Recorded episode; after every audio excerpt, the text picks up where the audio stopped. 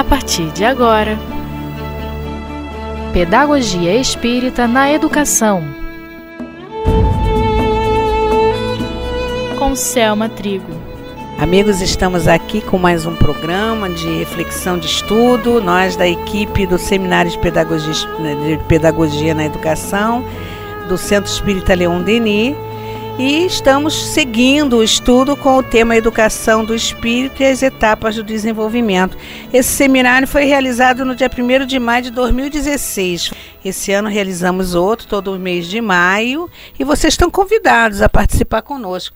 E vamos dar continuidade ao estudo que nós estávamos falando sobre a glândula pineal, né? E estamos aqui hoje, novamente, com um prazer enorme, com a presença da Vanessa e da Michele, né? Prazer enorme, Selma Tigo está aqui mais uma vez, junto da equipe do Seminário de Pedagogia. É, eu também agradeço bastante a oportunidade de estar aqui com vocês novamente.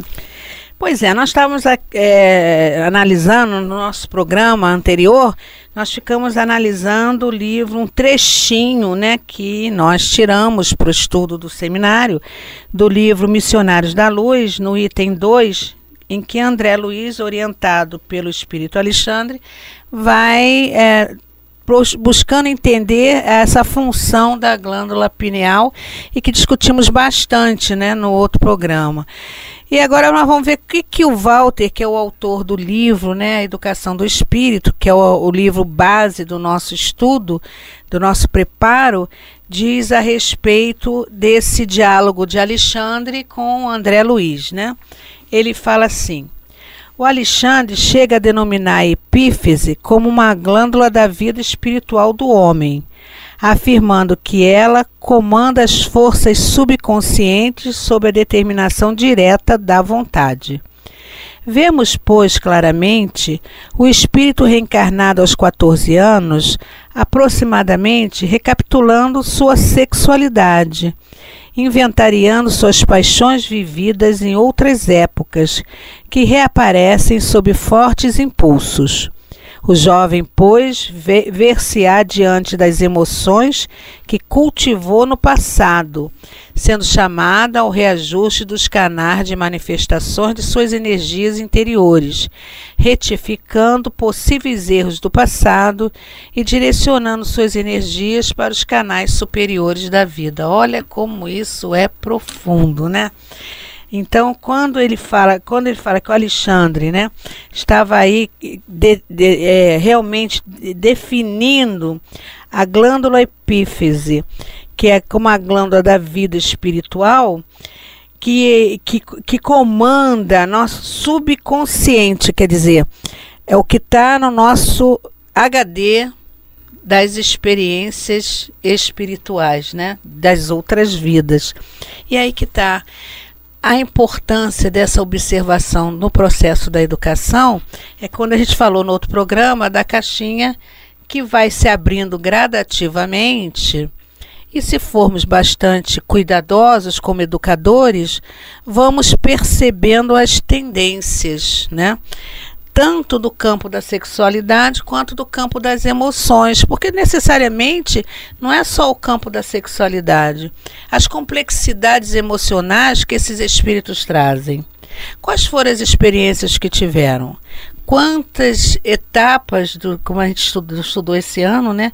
Os períodos históricos que a gente vai tratar depois, em cada período histórico, o que viveu, o que foi, com quem viveu, o que deu certo, o que ficou marcado que não deu certo, que está como registro no, no, subconsciente e que vai somar né, a complexidades ou não, dependendo da possibilidade desse espírito romper a si mesmo na superação ou acumular situações que precisam ser reajustadas. Verdade, Selma. Interessante quando ele diz assim, né? Que a epífise ou pineal, né? Comanda as forças subconscientes sob a determinação direta da vontade. Isso. Então, ele vai buscar, nesse momento, mecanismo, mecanismos para fazer o que ele quer. E não o que estão dizendo para ele que ele precisa fazer. Isso. Então, daí a importância do exemplo, Isso. da parceria, do diálogo, da troca Porque se você só tem que acatar ordens porque você é o mais fraco, porque você é criança, e seja lá em, em que posição hierárquica você se encontra né, submisso, nesse momento em que você vai assumir as rédeas da sua vida, ela vai direcionar para a vontade. Não está dizendo se vai ser para o certo ou para o errado. Isso. Está dizendo para a vontade que ele tem, né? Então esse educador que precisa estar tá aí numa numa troca de colaboração, colaboração não significa dizer sim para tudo. Não, pois é, isso mesmo. Né? Mas é preciso parceria e exemplo. Porque como é que você diz para não fazer uma coisa que você faz? Pois é, como? Né? E aí, como é que fica isso? Cadê a força do exemplo? Ah, mas ele é pequenininho, ele ainda é. não entende. Pois é, pois é. E interessante aqui também, Michele e Vanessa, quando ele diz, o Walter, que nessa fase aí dos 14 anos em diante, né, há uma recapitulação da sexualidade, o inventariado, né? inventário, o inventário, quer dizer, é o, é o conjunto de experiências nesse campo. Então tá lá, ó, contido, né? Que são as somas das paixões vividas. E essas paixões é tudo que está ligado a sentimento. Tudo que está ligado a sentimento, dessas paixões. Em épocas anteriores que reaparecem sobre fortes impulsos, que é natural, gente. Por isso, Vanessa, a jovem fica confuso, né? Não sabe que direcionamento tomar, é, se é, toma um direcionamento, depois retoma, às vezes se atropela mesmo, e, os pais ficam ali, ó, né? Porque eh, já tem uma visão pela experiência de que não daria, não dará certo ou dará certo, a incerteza, a dúvida, né? Ah, o medo. Então, isso tudo é soma de emoções. Então, ele, ele fica numa. Eu, eu, eu digo que é uma turbulência, como você mesmo colocou. É um turbilhão de emoções e pensamentos. Quando eu digo que o jovem, eu sempre quando falo digo que o jovem é como que se ele conseguir passar, sabe aquela ponte daquele filme Indiana Jones? É, que tem o Indiana, Indiana Jones, né? É que aquela ponte que vai de um lado da montanha a outra ponta, embaixo passa o rio. E é aquela ponte de madeirinha com, com corda, né? Eu nunca esqueci isso num filme que eu vi. Então a minha sensação é que ele tem que sair desse ponto e chegar naquele ponto. Se ele passar pela ponte bem e não se não desequilibrar, ele venceu. A questão é que né, a adolescência é essa ponte aí. Então ele tem que saber segurar e nós temos que ficar vibrando na sustentação de que ele consiga ultrapassar essa ponte, que é o um momento de grande questão, né? Eu vejo assim também, Selma, é tanta energia, né? Esse período, ele, é, ele é, o jovem ele vem acumulando tanta energia, uma energia que é a energia sexual, é. mas que não necessariamente, como a Michelle já falou, você mesmo, que tenha que ser utilizada para a sexualidade. Mas a gente percebe que assim é nesse período também que eles conseguem, que eles dão aquele, aquele impulso para o lado profissional. Isso, é isso aí. Que é para o lado afetivo, para as escolhas isso. afetivas. É. Né? Então, assim, é um, existe um acúmulo de energia, como o Walter aqui já falou, né? Existe aquele acúmulo de energia e esse jovem, ele entra, ele, ele não sabe lidar, ele não sabe como expandir essa energia. Então é onde ele entra meio que no desequilíbrio, no que eu havia dito antes e você trouxe à tona agora. É onde ele fica meio que cria suas dúvidas, né? Ele fica meio até perdido. O campo, até a gente não te cortando, Vanessa, até a questão da, da, da, da, escolha mesmo de gênero, gente. Isso, isso aí está tá incluído, aí está incluso. Está incluso. Né? É nessa fase que o jovem começa a buscar qual o direcionamento, o que, que me dá mais prazer aqui ou ali e de que forma isso é, é administrado na cabeça dele, né? Porque tem a ver com essa questão que está aqui, né? que são das, da, da, das forças, dos impulsos vividos em emoções do passado Quais foram as experiências que ele viveu? Né? O que mais lhe deu prazer? É, e por mais que ele esteja num tipo, num, num- corpo diferenciado da experiência anterior, o que que incomoda? O que que faz bem? O que que não faz? Tudo tem está dentro do contexto. E nós, As revelações da, da, da identidade isso, de nós, gênero. como educadores e evangelizadores, nós temos que respeitar muito isso. É necessário que a gente conheça, que a gente entenda, que a gente busque conhecimento para lidar com essas situações, para poder saber o melhor encaminhamento nas situações de crise. Porque vem os momentos em que eles se perdem É. e são em nós que eles vão se apoiar. E a gente se perde também, né? Porque a verdade é que não é fácil para ninguém que está envolvido. Não é fácil para os professores, não é fácil para o jovem, não é fácil para os pais. É. Não é fácil para todo mundo que está envolvido nesse processo, né? Porque queremos que eles tenham autonomia para algumas coisas, mas não queremos que eles errem, temos medo que se machuquem. Então, essa energia que eles têm, e quando eles se disponibilizam para fazer alguma coisa da forma deles, temos medo que errem. Então, é, tolimos. É, tempo Emba- todo. Embates acontecem. É. Queremos que prevaleça sempre a nossa vontade enquanto dominadores que somos, né? Somos desde a da colonização assim. Ainda estamos nesse processo de aprender a crescer junto e não a um por acima do outro, né? E aí é um momento de aprendizado para todo mundo. E quão maravilhoso é ter a doutrina, ter essas literaturas que nos ajudam a estar refletindo entender, né? e ampliando esse olhar de que ele não tem 15 anos, ele está com 15 anos nessa encarnação, mas é um espírito imortal. E essas energias, como está aqui também, es- é, a importância de retificação dos possíveis erros, está aqui, né? Do passado, direcionando suas energias para canais superiores da vida. Né? A questão toda está aí. Né? Ela, ele traz, ele, é- ele como espírito viveu experiências no campo da emoção, da, da- tanto da emoção do no, no sentido de sentimentos que somaram e construíram esse eu que ele é hoje, mas a questão das experiências no campo da sexualidade, né? E como é que a gente vai ajudá-los a buscar o ponto ideal para que eles possam seguir?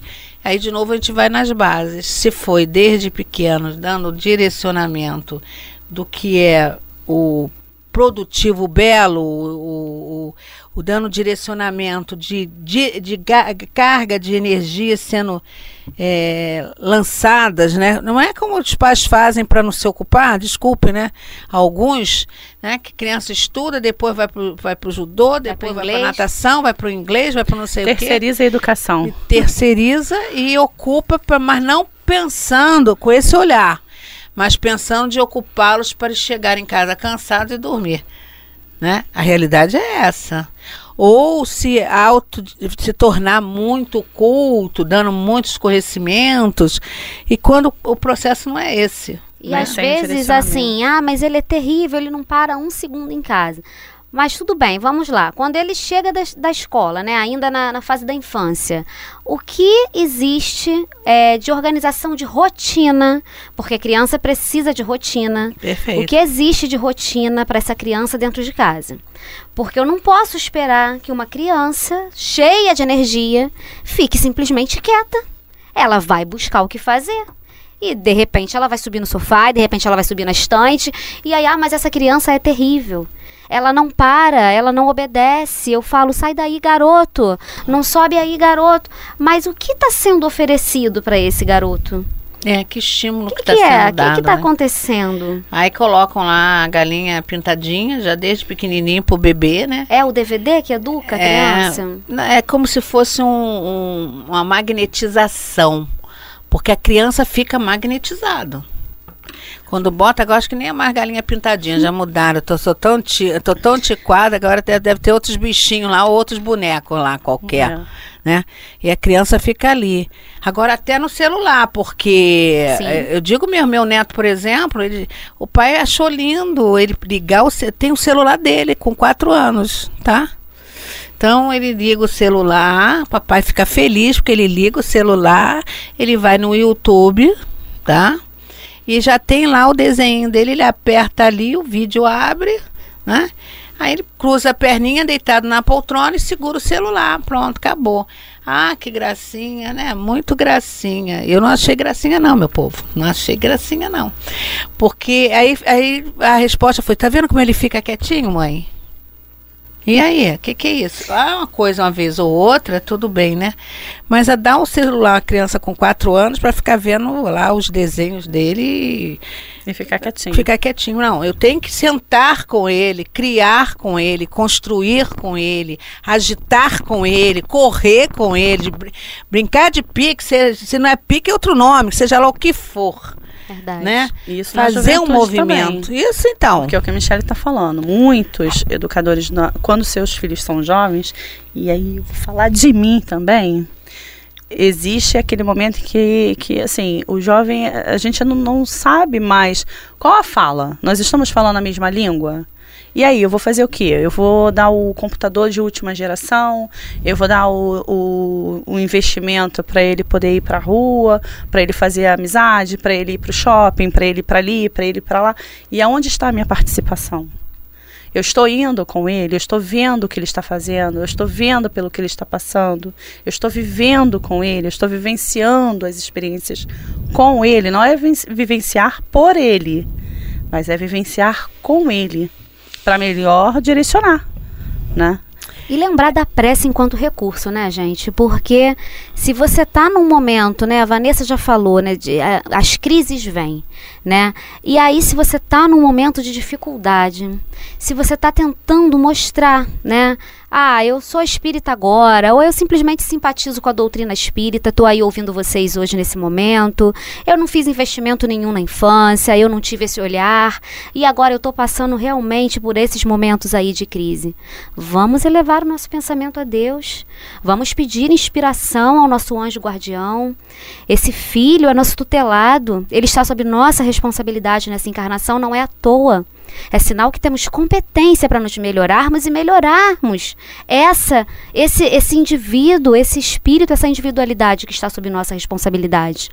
Então vamos ter a fé raciocinada de buscar a instrução, mas também de elevar com toda a nossa emoção o nosso pensamento a Deus, pedindo a inspiração necessária para o encaminhamento mais adequado que essa educação está necessitando. É, e também uma coisa muito importante quando o educador traz uma linha de conduta, de preocupação, de atenção, é sempre essa ligação desde, desde criança, desde bebê, com, com Deus. Essa ligação com o alto, né? Com o culto no lar, né? Um culto no lar que seja adaptável às suas fases de desenvolvimento, né, pessoal? Pelo amor de Deus, isso é muito importante, né? O meu filho de quatro anos, eu tenho que fazer um culto no lar adaptável ao meu filho de quatro anos.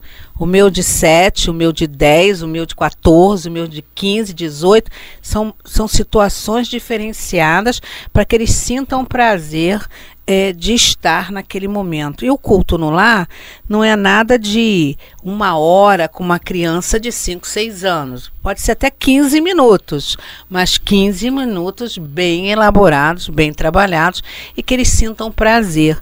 E outra coisa que eu acho, assim, quando você mantém sempre esse elo do, do, da criança, do jovem, em manter na reflexão de Deus. Eu digo o quê?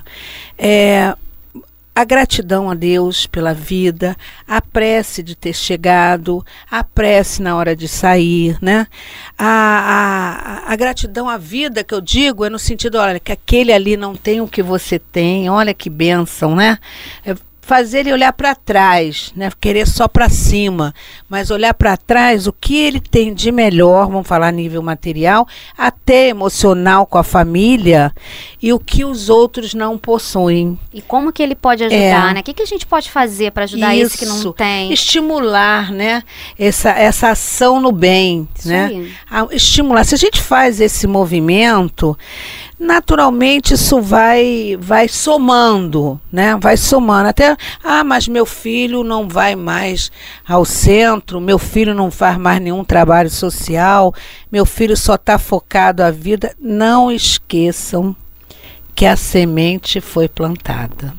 Se está dizendo aqui que fica né, no subconsciente as experiências, aquilo que foi lançado, olha, olha a parábola do semeador, né? Foi lançado e com certeza no momento certo vai, vai eclodir como ação positiva diante da vida.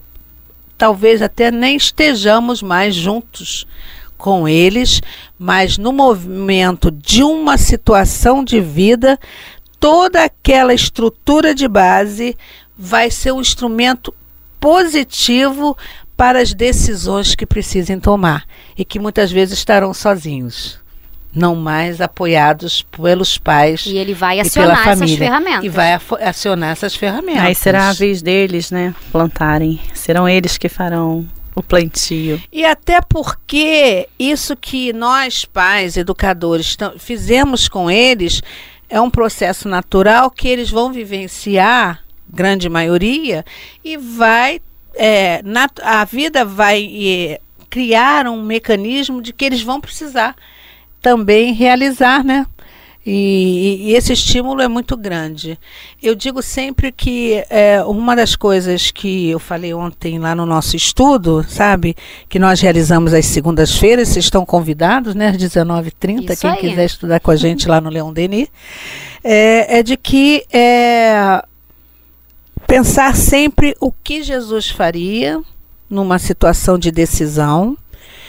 É, quando a gente estiver passando por um momento difícil, o que Jesus quer que a gente aprenda com isso? Né? É, são recursos. Coloque-se no lugar do outro. Né?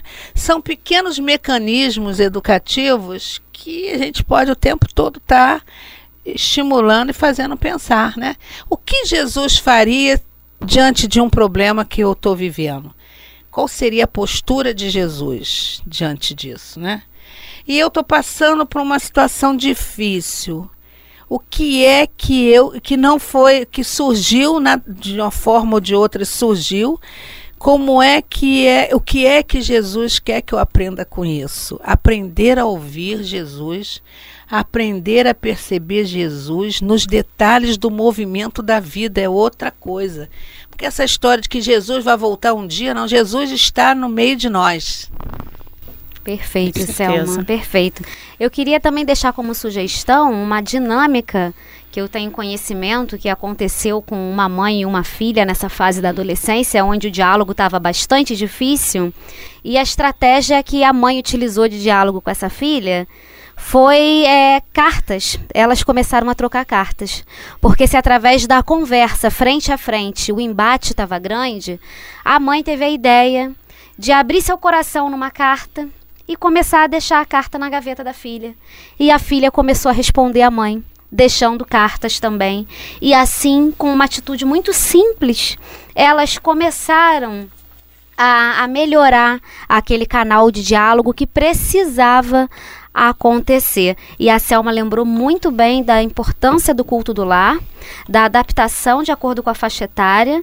Tá? A Livraria do CELD tem vários livros adaptados às diferentes faixas etárias para ajudar, já com toda uma organização, uma proposta semanal para ajudar na implantação do culto do Evangelho do Lar, que não tem mistério nenhum, só coisa boa para o nosso lar. E vai ser um jovem sadio, normal, como qualquer outro na sociedade, né? O que é importante disso tudo, que vai nos dando segurança, é na medida da ação deles, a nossa percepção da, da, da, da, postura, né? Diante do, do da situação. Enfim, eu também conheço uma, uma, uma, história de uma mãe em que o filho é, reclamou muito, né? Reclamava, poxa, mas você não me deixa fazer isso, porque vocês sabem, né, pessoal? Os jovens têm mania de dizer assim, mas os outros fazem, uhum. né? ah, os outros, a mãe dele deixa, por que, que você não deixa? Todo mundo faz. Todo mundo faz, uhum. é normal isso, né? E aí essa mãe respondeu para o filho assim: você, à medida que você me provar a sua maturidade diante das ações, você vai ampliando o seu campo de liberdade para a vida. Então, você quer a liberdade? apresente maturidade. Conquiste. Conquiste, né? Então foi essa ação que a mãe teve também. Ah, eu vou contar um caos também. É. Então, eu tenho uma amiga que a, essa minha amiga, ela tem um filho, sabe? Que ela, ele reclama muito que ele não é amado. Ninguém ama ele, gente. É um- uma criatura que não é amada. E aí, é, nós- o que que nós fizemos, né? Eu e essa minha amiga que tem esse filho, não sou eu não, tá?